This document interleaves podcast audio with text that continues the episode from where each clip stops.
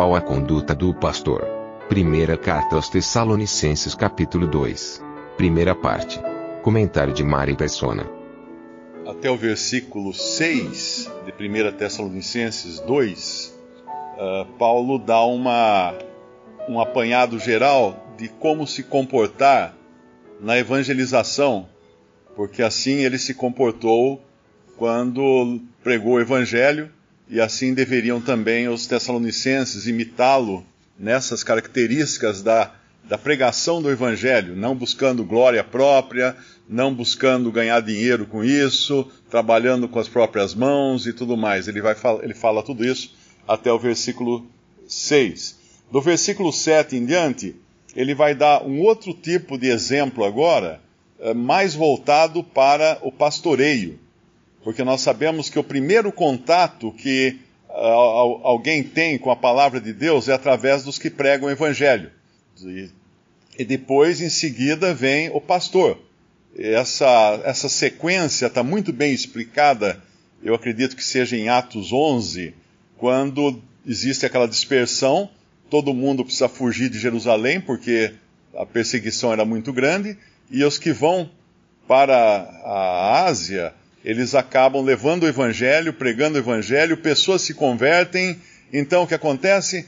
Ah, os irmãos lá, os, os apóstolos em Jerusalém, enviam para lá Barnabé, eu creio que era Barnabé, não é? Porque era um homem uh, cheio de fé e, e, e apropriado para isso, era um pastor.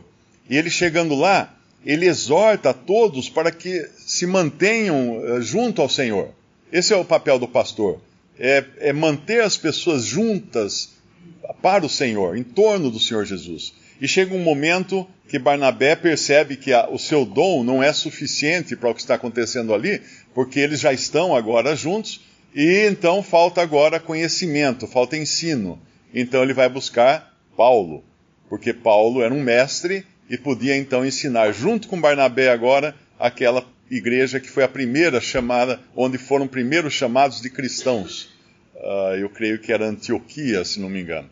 Então, esse, essa sequência é importante entender. E aqui Paulo dá duas, duas etapas dessa sequência, até o versículo 6, falando da atuação do, do evangelista, do versículo 7 em diante, falando da atuação do pastor. E aqui, para dar um exemplo de pastor, ele usa a ama que cria os seus filhos, que poderia ser traduzido também como babá, que cuida das crianças. E ele também vai falar de um pai mais adiante ele fala que foi para eles no versículo 11: Assim como bem sabeis de que modo vos exortávamos e consolávamos a cada um de vós, como o pai a seus filhos, para que vos conduzisseis dignamente. Um pai, ele não apenas ensina uh, por palavras, por preceitos, mas também pela sua conduta, pelo seu exemplo. E, e o próprio filho busca o exemplo no pai. Eu me lembro de um irmão aqui muitos anos atrás, ele, eu estava conversando com ele ali fora, e ali perto do, do, muro, e o filhinho dele era pequenininho ainda na época, agora já está casado e tudo mais, mas o filhinho olhando para ele, aí eu percebi que o filhinho estava olhando para ele. Então, quando ele, quando esse irmão passava a mão no cabelo, o menininho passava a mão no cabelo. Quando ele coçava o rosto, o menininho coçava o rosto. Aí, quando ele cruzava os braços, o menino garotinho cruzava os braços. Quando, quando esse irmão pôs um pé na parede, uh, para se apoiar, o menininho quase caiu, porque ele tentou também colocar um pé na parede do jeito que ele viu seu pai fazer. E assim é o, o ensino através do exemplo que o pastor dá a, pela sua conduta. E aí, uma coisa importante é aqueles que são cristãos e querem realmente uh, ensinar a palavra de Deus e, e exortar as pessoas a permanecerem no Senhor, eles devem cuidar da sua própria conduta também, porque eles devem saber que tem muita gente observando, muitos olhinhos estão acompanhando os seus movimentos. E aqui Paulo então faz isso. Uma coisa importante é que quando a gente fala de, de, de pregar ou ensinar ou dar exemplo pela conduta, uh, pode parecer que nós estamos buscando, ou Paulo estaria buscando, que os cristãos fossem iguais a ele, ou ele servisse de exemplo, ele fosse o, o farol daqueles cristãos ali em Tessalônica. Não é isso.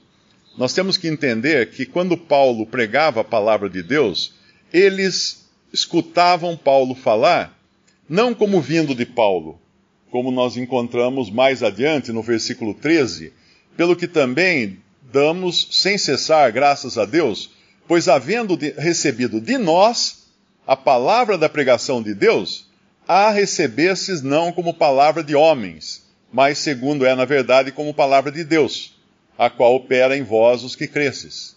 Então é muito importante isso, aquele que, que prega ou que ensina, mostrar Cristo, mostrar Deus, mostrar a palavra de Deus e sair da frente. Ainda que a sua conduta faça parte dessa pregação ou desse ensino, o seu exemplo, mas o produto final disso nunca deve ser ele, o ser humano, a ser seguido ou a ser ouvido, mas sim a palavra de Deus. Ele é um mero veículo, ele é um mero instrumento usado por Deus para ensinar ou para pregar. E isso aqui uh, a falta de entendimento disso levou ao que nós vemos em 1 Coríntios, capítulo 1, no versículo 11. Porque a respeito de vós, irmãos meus, me foi comunicado pelos da família de Chloe que há contendas entre vós. Quero dizer com isso que cada um de vós diz: Eu sou de Paulo, e eu de Apolo, e eu de Cefas, e eu de Cristo. Então aqui já havia divisões entre eles, contendas e divisões, porque eles não, não entenderam, não caiu a ficha de como devia ser. Se eles ouviram de Paulo uma palavra, era a palavra de Deus pregada através de Paulo. Se eles ouviram de, de, de Apolo, era a palavra de Deus pregada por Apolo. De Cefas, mesma coisa. E lá no capítulo 3 de 1 Coríntios, ele continua falando disso agora, e ele vai dar um nome a isso. O, o, o nome que é seguir homens o que significa seguir a homens. Versículo 3: Porque ainda sois carnais. É carnalidade quando uma carne segue outra carne. Não, não, é, não é espiritualidade isso. É carnalidade. Eles estavam sendo carnais. E não andar. Porventura, no, uh, no versículo 3 ele fala: Porque ainda sois carnais, pois havendo entre vós invejas, contendas e dissensões, não sois porventura carnais e não andais segundo os homens, porque dizendo um eu sou de Paulo e outro eu de Apolo, porventura não sois carnais? Quem, pois quem é Paulo e quem é Apolo, senão ministros pelos quais crestes, e conforme o que o Senhor deu a cada um? Eu plantei, Apolo regou, mas Deus deu o crescimento. Portanto, que, pelo que nem o que planta é alguma coisa, nem o que rega, mas Deus que dá o crescimento. O perigo de seguir a homens é que isso é a origem de muitas seitas, muitas divisões e seitas quando se coloca no pedestal uma pessoa. Às vezes é até um irmão sincero, falando coisas corretas, mas ele é colocado no pedestal. Nem sempre por culpa dele, mas às vezes por culpa dos que o escutam. Mais à frente, Paulo vai voltar a esse assunto uh, no capítulo no capítulo, em segunda, segunda, segunda Coríntios, né? Em 1 Coríntios 4 também, é, versículo 1, ele fala que os, os, que os homens nos considerem como ministros de Cristo e despenseiros, exatamente, é esse capítulo mesmo, uh, despenseiros do mistério de Deus. Além disso, requer-se nos despenseiros que cada um se ache fiel. Essa é a responsabilidade do despenseiro, daquele que tem a chave da despensa. O que é a despensa? A despensa é aquele armário ou aquele cômodo onde nós guardamos os alimentos em casa. Então, quando eu preciso de alguma coisa, eu vou à despensa, pego lá um, o arroz, o feijão, o óleo e trago para a cozinha, porque eu sou o despenseiro daquelas coisas ali. Então, isso que eu tenho que fazer é ser fiel. Um despenseiro infiel seria aquele que rouba a despensa ou que faz pensarem que é, foi ele que que proveu aquilo e não veio da despensa, que no caso aqui é Deus quem provê todas as coisas. E Paulo depois fala, no versículo 3: Todavia a mim muito pouco se me dá de ser julgado por vós, ou por algum juízo humano, nem eu tampouco a mim mesmo me julgo, porque em nada me sinto culpado. Então, se havia algum tipo de divisão, ou de seguir homens, era por causa dos que seguiam, e não exatamente por causa de Paulo porque ele não tinha feito isso. No, no nosso capítulo lá de 1 Tessalonicenses, uh, capítulo 2, no versículo 6, se não me engano, ele fala: não, busco, não busquei glória, ou não busco glória de homens. Ou seja, ele não buscava a glória de homens. Se os homens davam glória a ele, o erro estava nos homens. O erro estava nesses irmãos que faziam isso. E mais adiante, ele deixa claro uma coisa também no versículo 5, aqui de 1 Coríntios 4. Portanto, nada julgueis antes de tempo, até que o Senhor venha, o qual também trará à luz as coisas ocultas das trevas e manifestará os desígnios dos corações, e então cada um receberá de Deus o louvor. Muitas vezes nós achamos que um irmão é grande coisa, e quem já viveu bastante para passar por essa experiência, viu depois que ficou decepcionado. Porque aqueles, aquele irmão que parecia ser grande coisa, uh, fez coisas horríveis, fez coisas totalmente reprováveis. Então ninguém julgue as coisas antes do tempo. E aqui no sentido, eu creio que é muito mais no sentido de não impor precipitadamente as mãos sobre ninguém, como Paulo depois admoesta Timóteo numa outra carta. E aqui no versículo 6, ele vai se referir àquilo que ele disse no capítulo 1 e capítulo 3, aqui no versículo 6 de 1 Coríntios 4. Eu, irmãos, apliquei essas coisas por semelhança a mim e a Apolo, por amor de vós por que ele fez isso? Porque não era nem de Paulo e nem de Apolo que, que aqueles irmãos em Corinto estavam falando ou seguindo. Eram outros irmãos ali, mas ele não quis constranger esses, seja eh, estivessem eles uh, se promovendo a si mesmos ou não, mas ele não quis constrangê-los para dar uma lição sem precisar uh, colocar em público quem eram as pessoas. Certamente os coríntios deviam ter entendido quem seriam essas pessoas.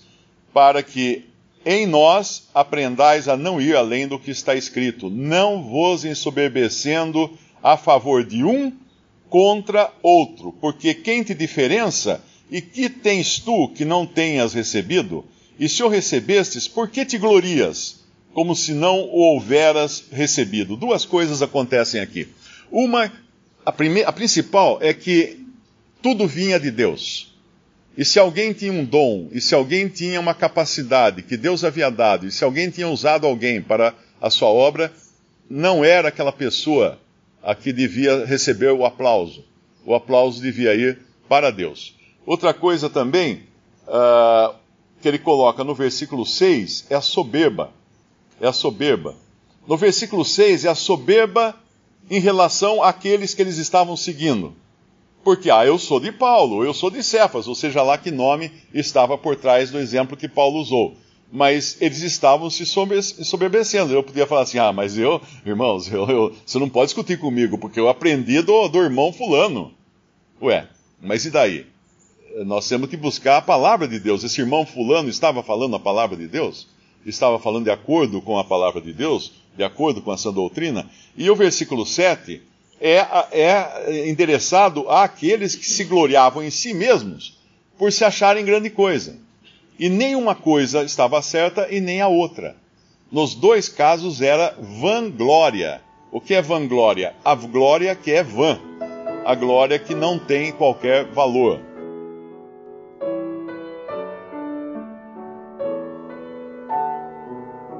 Visite respondi.com.br Visite também 3minutos.net.